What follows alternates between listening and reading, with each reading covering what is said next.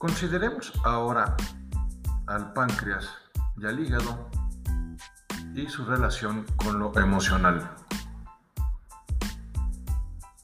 El páncreas forma parte del aparato digestivo y presenta dos funciones principales. La exócrina, que consiste en la producción de los jugos gástricos esenciales, de carácter eminentemente agresivo, y la endocrina, por la cual produce la insulina. Por falta de insulina, el diabético no puede asimilar el azúcar contenido en los alimentos. El azúcar escapa de su cuerpo por la orina.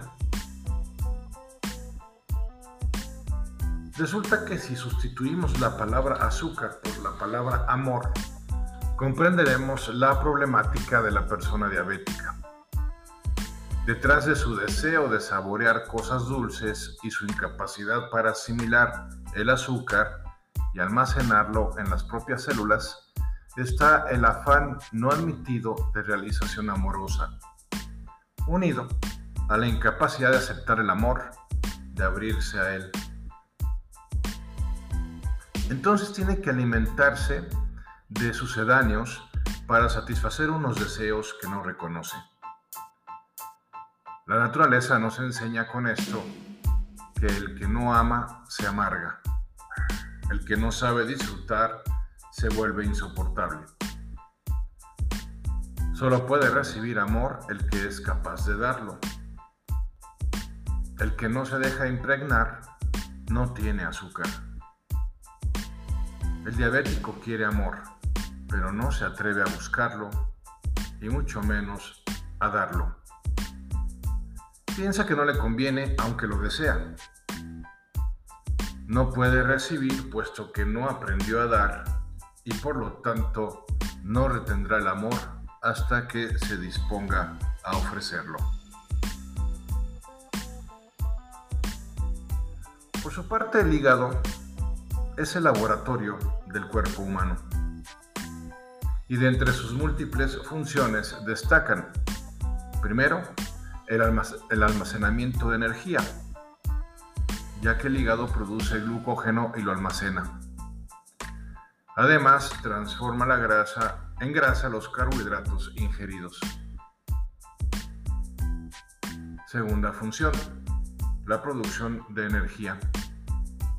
Con los aminoácidos y grasas ingeridas con la alimentación, el hígado produce glucosa las grasas van al hígado donde son utilizadas en la combustión para la obtención de energía.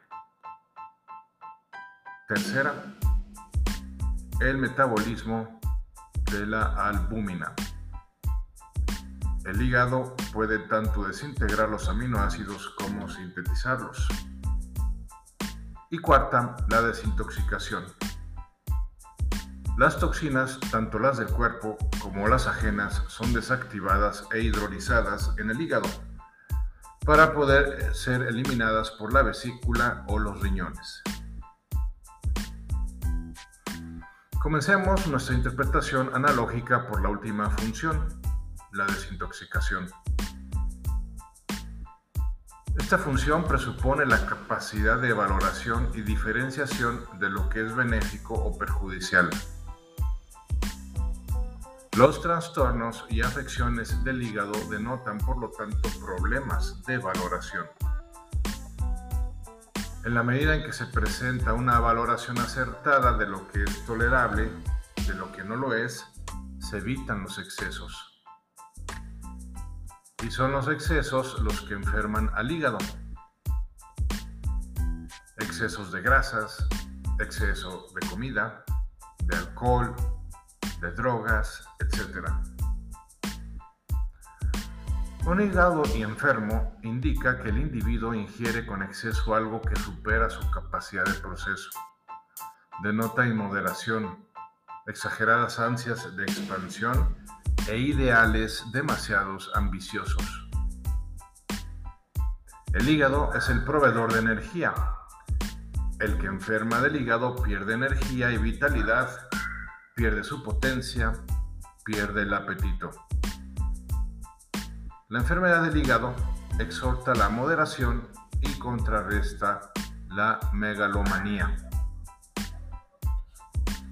El paradigma que predomina en el que se enferma del hígado es el de que la vida no es suficientemente placentera. El síntoma emocional principal es el de la ira. Las preguntas que cabría hacerse pues son, primera, ¿valoro las cosas conforme a principios naturales o conforme al mero placer que me proporcionan? Segunda, ¿soy capaz de discernir lo que es tóxico para mí? Tercera pregunta, ¿en qué aspectos de mi vida me suelo exceder? Cuarta, ¿soy lo suficientemente espiritual? Y quinta y última, ¿me falta confianza?